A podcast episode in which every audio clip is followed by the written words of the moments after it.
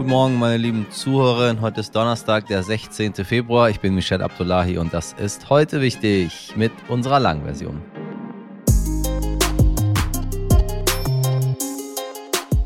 Ja, wir wissen ja, Sie wissen ja, wir wissen ja, alle wissen es. Nachrichten ist immer schwierig. Ich würde gerne schöne Sachen vermelden, aber wir müssen halt uns die Dinge anschauen, die nicht so gut laufen in der Welt, um die Welt ein bisschen besser zu machen. Ähm, Heute mal ein bisschen anders. Die Erdbeben in der Türkei und in Syrien sind jetzt mehr als eine Woche her. Über 40.000 Menschen sind dabei ums Leben gekommen. Und bei diesen Zahlen wird es nicht bleiben. Und wer die vielen Drohnenaufnahmen aus dem völlig zerstörten Gebiet sieht, wer diese unglaublichen Todeszahlen hört, wird wahrscheinlich trotzdem Schwierigkeiten haben zu begreifen, was dieses Unglück für die Menschen vor Ort wirklich bedeutet. Seit mehr als einer Woche betonen wir hier auch immer ganz deutlich, dass vom Erdbeben in der Türkei und Syrien die Rede ist. Und seit mehr als einer Woche stellen wir aber immer wieder fest, dass wir eigentlich überhaupt nicht wirklich wissen, wie es den Menschen dort geht in Syrien. Darüber möchten wir heute mit Ihnen sprechen. Deswegen sage ich es ein bisschen anders als das, was man jetzt so erwartet. Wie viele sind denn auf der anderen Seite der Grenze überhaupt zu Tode gekommen? Wann und wie gelangen denn nun endlich Hilfskräfte in das kriegsgebeutelte Land? Wir haben deshalb heute nachgefragt bei der Journalistin und Politikwissenschaftlerin Christine Hilberg. Sie hat selbst länger in Damaskus gelebt. Syrien ist ihr Spezialgebiet und sie weiß, warum internationale und nationale Interessen die Hilfe für die Menschen vor Ort blockieren und was jetzt dringend passieren muss. Ein wirklich wichtiges Thema Thema, dem wir heute Zeit geben möchten. Also starten wir durch.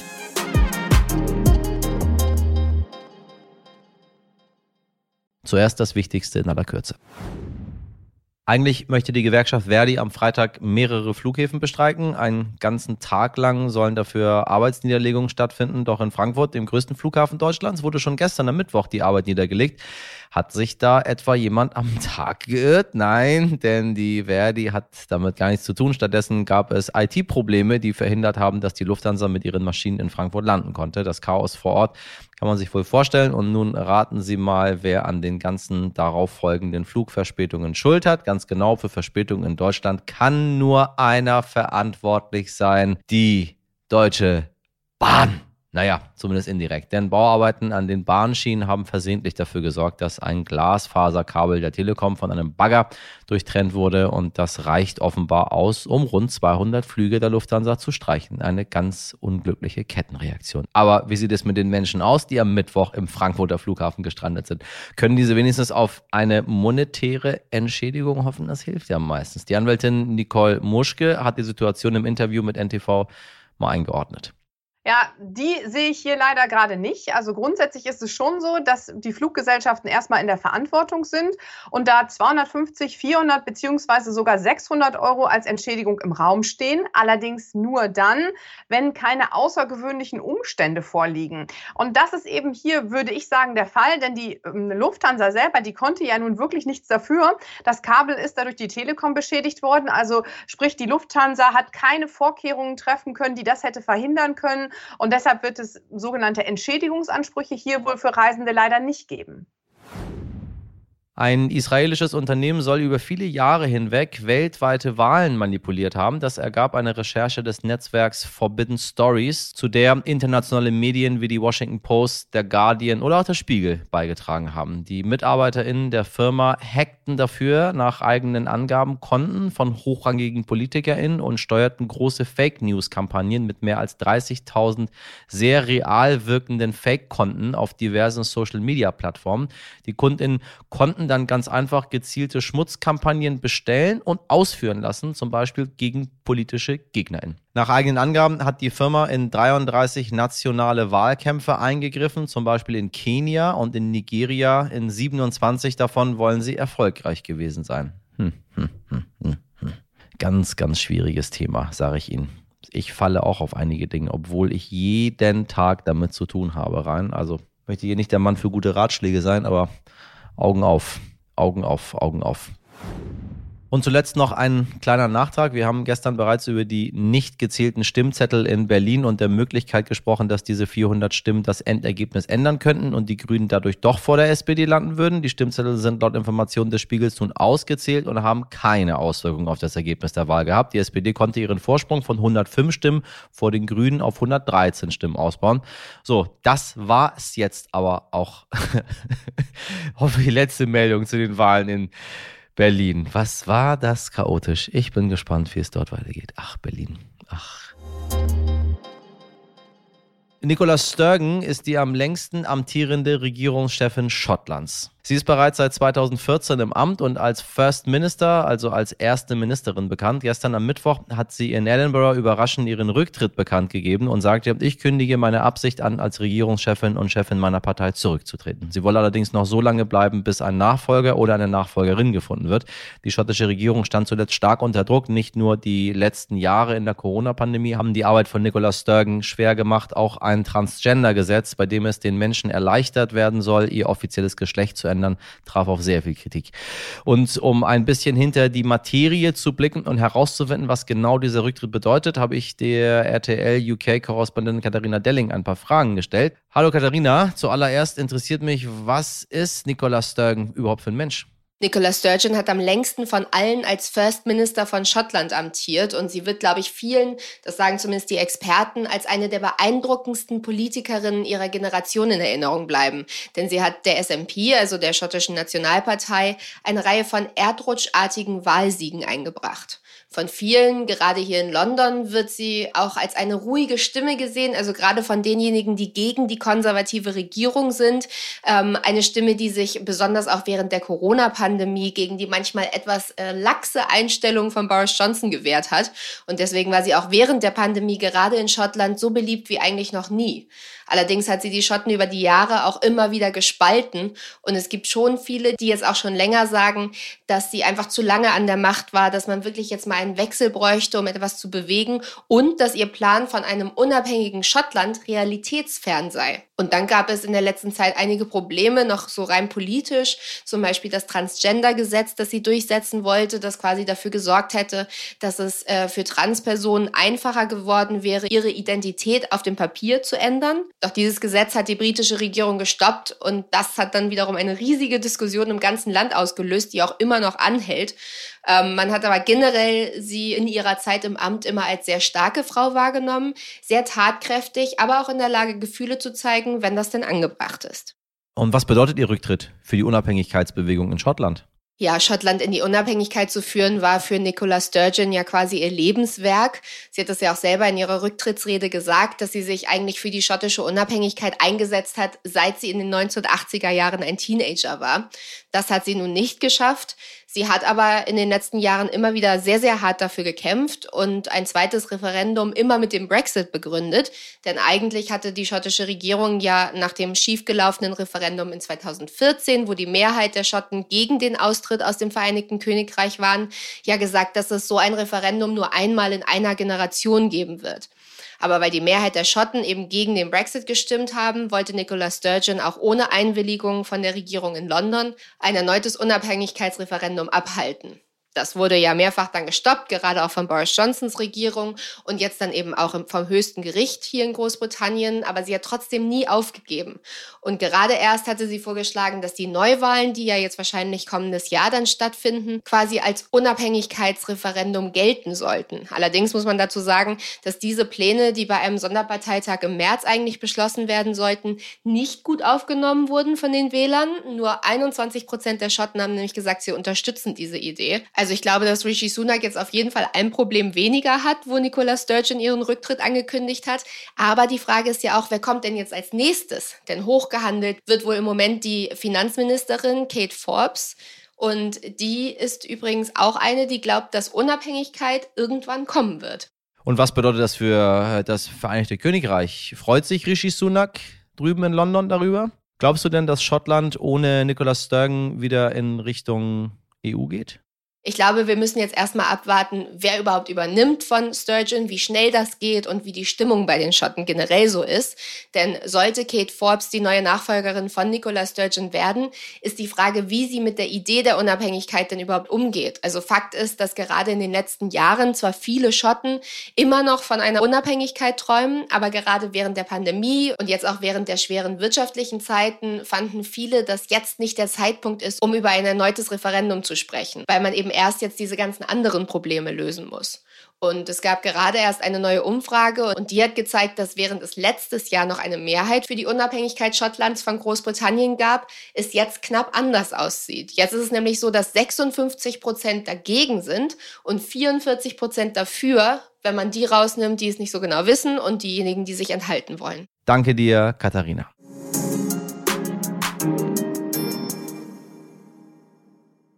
Die Erdbeben in der Türkei und Syrien sind nun schon mehr als eine Woche auf unserem Radar und die Folgen dieser Katastrophe werden es auch sicherlich noch eine ganze Weile bleiben. Nur jetzt reisen Hilfsorganisationen aus der Türkei ab und das ist ein fatales Signal, denn der Rückzug bedeutet, dass es kaum mehr Hoffnung gibt, Überlebende zu finden. Und die Menschen, die zurückbleiben, stehen besonders jetzt vor großem Leid, ohne Dach über dem Kopf, zum Teil ohne sauberes Trinkwasser. In dieser gefährlichen Zeit nach einem Erdbeben, das weiß man zum Beispiel von Haiti 2010, ist die Gefahr für die Menschen vor Ort besonders groß. Die Weltgesundheitsorganisation befürchtet, dass zum Beispiel durch den Ausbruch von Krankheiten und Seuchen mehr Menschen sterben als durch die Katastrophe selbst. Und während in der Türkei zumindest versucht wurde, so viele Menschen wie möglich lebend aus den Trümmern zu retten, warten Syrerinnen auf der anderen Seite der Grenze weiterhin vergeblich auf Hilfe. Christine Hilberg hat jahrelang in Damaskus gelebt. Sie ist Journalistin und Politikwissenschaftlerin und hat einen guten Überblick darüber, welche nationalen und internationalen Konflikte derzeit dazu führen, dass die Hilfen für Syrien blockiert werden. Mit ihr spreche ich darüber, was falsch läuft und was sich jetzt dringend ändern muss. Christine, ich grüße dich ganz herzlich. Hallo. Hallo. Äh, ja, was soll ich sagen? Wenn wir über Erdbeben in den letzten Tagen reden, dann reden wir eigentlich nur über die Türkei. Türkei, Türkei, Türkei, Bilder aus der Türkei, Hilfe für die Türkei. Türkei ist betroffen, was sagt Erdogan? Ähm, die Erde hat aber genauso doll in Syrien gebebt. Äh, kommt kaum Hilfe bei den Leuten an. Wir berichten nicht wirklich drüber. Was läuft da falsch? Die Menschen in Nordsyrien fühlen sich tatsächlich von der Welt vergessen und verlassen. Ist auch kein neues Gefühl. Ne? Zwölf Jahre Krieg. Das Gebiet in Idlib insbesondere ist ja abhängig von dieser humanitären Hilfe der Vereinten Nationen. Und die waren eben viel zu zögerlich, um dort loszufahren. Also erst an Tag vier nach dem Erdbeben kam ja der erste Konvoi mit humanitärer Hilfe überhaupt an, über den einzigen Grenzübergang Babel Hawa. Darin waren dann humanitäre Güter, aber auch keine Bergungsgeräte. Also bis heute hat kein Bagger und kein Räumgerät die Grenze nach Nordsyrien passiert. Und für die Menschen, die verschüttet sind, ist es sowieso zu spät. Aber trotzdem liegen da jetzt Leichen natürlich unter diesen Schuttbergen. Die Leute verwesen diese, diese Leichen. Außerdem wollen die Angehörigen ihre Toten natürlich bergen. Und die Menschen sitzen in leeren Zelten. Was ich sehe, da haben noch Frauen und Kinder die Klamotten an von der Nacht des Erdbebens. Das ist echt dramatisch. Haben wir irgendwelche zuverlässigen Zahlen aus Syrien? Wir wissen ja, dass inzwischen bald 40.000 Menschen gestorben sind bei diesem Erdbeben. Ähm, was wissen wir aus Syrien? In Syrien sind es mehr als 5000 auf jeden Fall, zum Teil in Regimegebieten, aber die meisten eben in der Provinz Idlib und im Norden und im Norden der Provinz Aleppo. Und es sind eben Hunderttausende obdachlos geworden. Das heißt, wir haben in Syrien eigentlich etwa fünf Millionen Menschen, die jetzt versorgt werden müssen humanitär. Warum helfen wir nicht? Liegt es daran, dass es ein Bürgerkriegsland ist? Liegt es daran, dass wir, äh, weiß ich nicht, Assad nicht mögen? Ich meine, die UN beklagt, äh, ja, Syrien wurde im Stich gelassen. Dabei muss man sagen, dass die Vereinten Nationen äh, selber die sind, die sich von diesem äh, Regime haben sich in den letzten äh, zwölf Jahren Bürgerkrieg ziemlich vereinnahmen lassen. Hörer schreiben uns auch und sagen, was ist mit Syrien? Und ich habe dann auch selber gemerkt, so, hm, weiß ich überhaupt gar nicht. Warum ist das so? Hast du, du hast selber in Damaskus gelebt? Vielleicht kannst du das einordnen für uns. Zunächst mal ist es ja kein Bürgerkrieg, sondern ein Krieg. Das ist wichtig zu sagen. Die Syrer bestehen darauf, dass sie sich nicht selber dort bekämpfen, sondern das Regime in erster Linie die Teile der Bevölkerung bekriegt, die eben gegen dieses Regime mal in Protesten aufgestanden sind. Das nur nebenbei. Das Problem ist, die gesamte humanitäre Hilfe soll über Damaskus laufen. Das wünscht sich das Regime und darauf besteht auch der Hauptunterstützer Assads, nämlich Russlands Präsident Putin. Deswegen ist in den vergangenen Jahren es immer weiter erschwert worden, überhaupt in die Gebiete zu gelangen, die nicht vom Regime kontrolliert werden. Und das sind eben jetzt gerade diese betroffenen Gebiete. Also wir haben in der Provinz Idlib eine Extremistenmiliz, die das Gebiet kontrolliert. Wir haben im Norden von Aleppo türkisch besetzte Gebiete.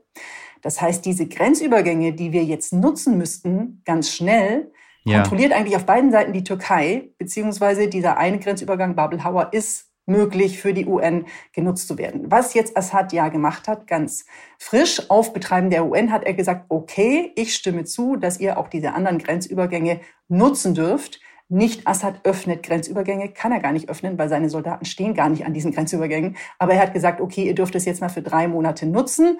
Das erscheint dann sehr großzügig. Die Welt freut sich. Er feiert sich als Retter in der Not. In Wirklichkeit hat er zugestimmt, dass die vom Westen finanzierte UN-Hilfe jetzt auch die Menschen erreichen darf, die nicht in seinen Gebieten leben. Äh, das ist also ein bisschen zynisch jetzt zu sagen, oh ja, da ist er über seinen Schatten gesprungen. Trotzdem ist es erfreulich natürlich. Und es sind auch schon die ersten Konvois jetzt über Bab Salame gefahren gestern. Das ist der weitere große Übergang, der ja auch bis 2020 genutzt werden durfte, bis dann Wladimir Putin im Weltsicherheitsrat gesagt hat, ach nö, wir schließen den, bitte alle UN-Hilfen jetzt über Damaskus schicken. Das Problem ist, alles, was über Damaskus läuft, darauf hat Assad Zugriff. Und das Assad-Regime bestimmt, wem in Syrien geholfen wird und wem nicht. Die Vereinten Nationen machen nichts ohne seine Zustimmung. Und das bedeutet, dass grundsätzlich nicht den Bedürftigsten geholfen wird, sondern den loyalsten Menschen, also denjenigen, die eben diesen Regime, dieses Regime unterstützen. Daneben bereichert sich die Präsidentenfamilie, also das Präsidentenpaar insbesondere auch persönlich. Und diese ganzen lukrativen UN-Verträge gehen eben häufig an Unterstützer dieses Regimes. Das heißt, es zwackt schon mal eine ganze Menge ab für sich. Und was dann noch da ist, kriegen die Menschen in den Regimegebieten und eben nicht die Leute, die in oppositionell kontrollierten Gebieten leben. Welche Rolle spielt Erdogan in dieser ganzen Geschichte? Ich meine, er, er hat Teile Nordsyriens besetzt. Dort ist dieses Erdbeben ähm, aufgekommen. Wir haben gesehen, dass die Griechen, die ein großes Problem mit den Türken haben, wenn es dann um so schwierige Sachen geht wie ein Erdbeben, da sagt man, das ist egal, wir helfen uns gegenseitig und schicken das Beste, was wir haben, um den Menschen zu helfen. Nun fragt man sich, warum macht Erdogan das nicht auch? Oder hat er Angst, irgendeine Form von Solidarität mit, mit Syrern zu zeigen? Ähm, es sind ja bald Wahlen. Kommt ein bisschen drauf an, wem gegenüber er denn jetzt Solidarität zeigen soll. Wir hatten ja so einen Annäherungsprozess vor dem Erdbeben. Also Erdogan wollte ja Assad treffen. Erdogan unterstützt seit zwölf Jahren die Opposition. Die syrische Exilopposition sitzt in der Türkei. Die Gebiete in Nordsyrien sind türkisch besetzt. Dort unterstützt äh, Erdogan vor allem islamistische Milizen, also die Söldnertruppen, die dort auch gegen die Kurden wiederum kämpfen. Also äh, syrische Islamisten bekämpfen syrische Kurden im Interesse Erdogans.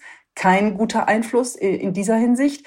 Aber was Erdogan wollte, ist, er wollte sich tatsächlich mit Assad aussöhnen weil er ganz dringend syrische Geflüchtete zurückschicken will. Ja? Die Türkei hat vier Millionen Syrer aufgenommen. Die Stimmung in der Türkei war schon vor diesem Erdbeben natürlich zunehmend aggressiv, auch gegenüber mhm. diesen Leuten. Jetzt sehen wir in der Krise natürlich auch Verteilungskämpfe. Ne? Die Türken sagen, ey, wir brauchen als erste Mal Hilfe für uns und die ganzen syrischen Geflüchteten, die nehmen uns jetzt womöglich was weg. Also für die syrischen äh, Erdbebenopfer im Süden der Türkei ist es gerade auch überhaupt nicht leicht.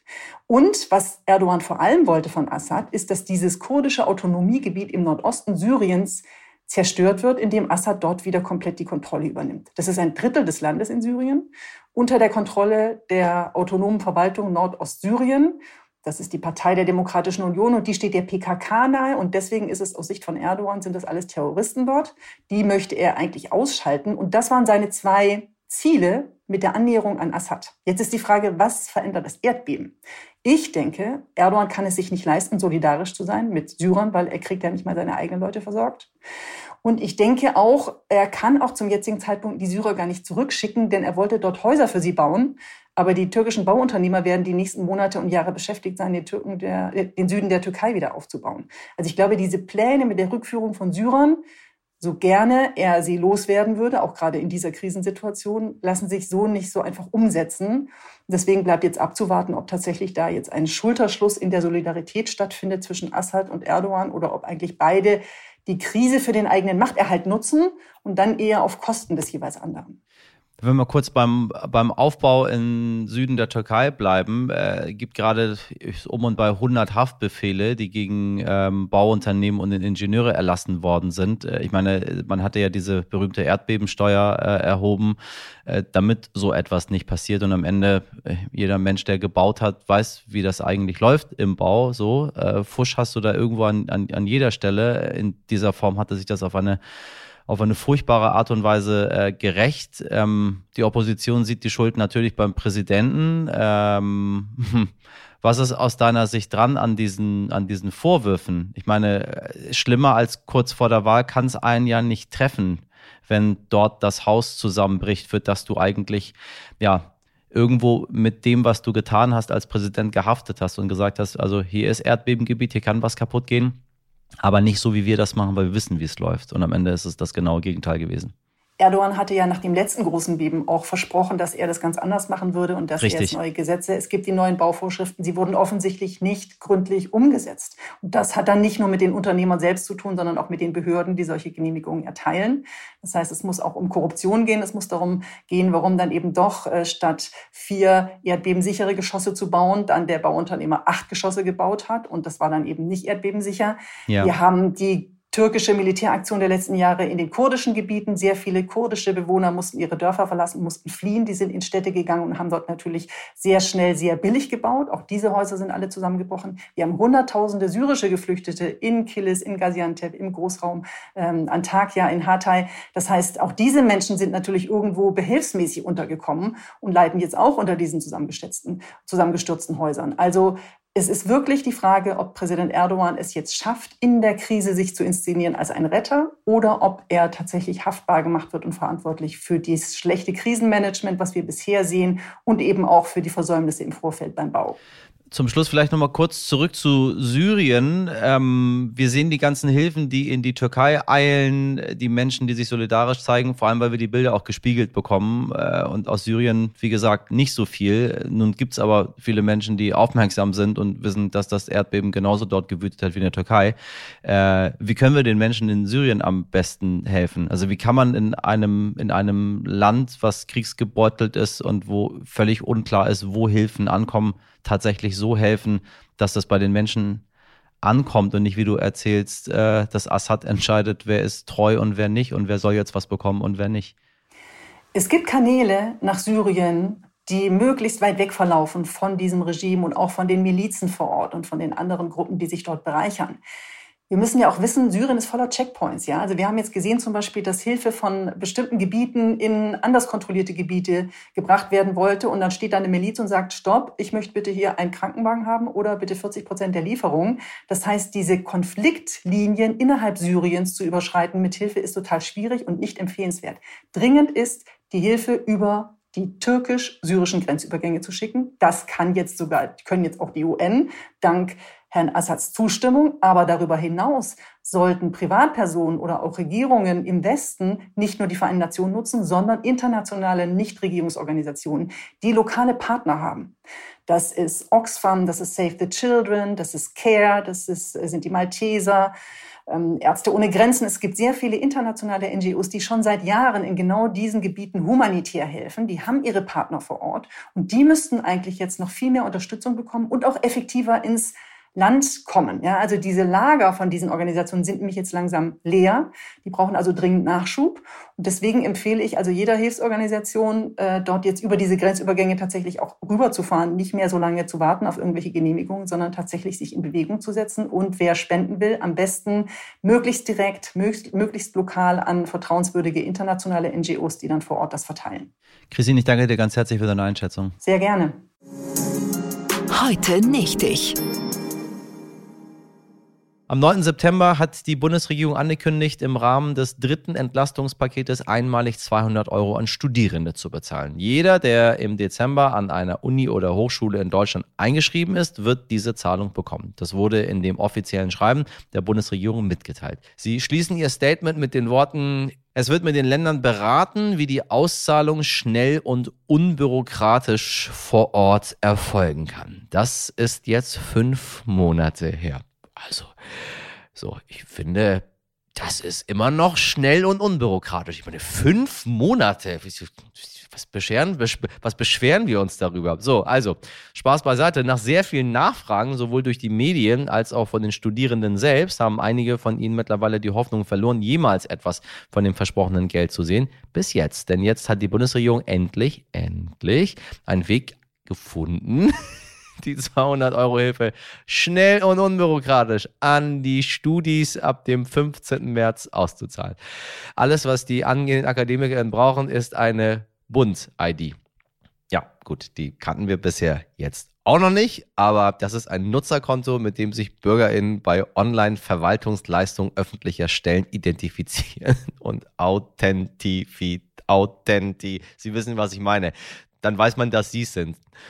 Diese Bund-ID äh, können Sie ganz einfach mit einem Elster-Zertifikat oder einem elektronischen Pass beantragen. Ich sage Ihnen, das geht vor allem ganz schnell und unbürokratisch.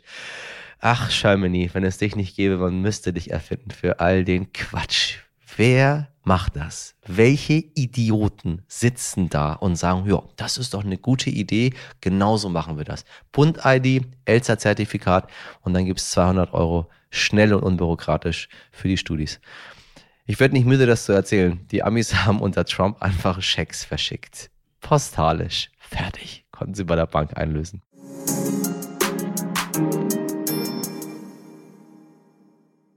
Ja, uns hier bei heute wichtig erreichen Sie auf jeden Fall unbürokratisch und schnell, liebe Zuhörerinnen. Versprochen, Sie brauchen weder ein Elster-Zertifikat noch ähm, eine Bund-ID. Also heute wichtig jetzt stern.de. Da einfach reintippen und dann lesen wir das und dann gucken wir mal, ja, was wir dann draus machen. Also auch wenn Sie Feedback haben zum Syrien-Gespräch zum Beispiel oder was auch immer. Wir freuen uns von Ihnen zu hören. Dafür, dass diese Fragen bestmöglich beantwortet werden, ist auch meine Redaktion verantwortlich. Die besteht heute aus Mirjam Bittner, Dimitri Blinski, Laura Czapper und Jennifer Heinzel. Produziert wurde diese Folge von Lia Wittfelden. Damit wünsche ich Ihnen einen schönen Donnerstag. Machen Sie was draus. Bis morgen, Ihr Michel Abdullahi.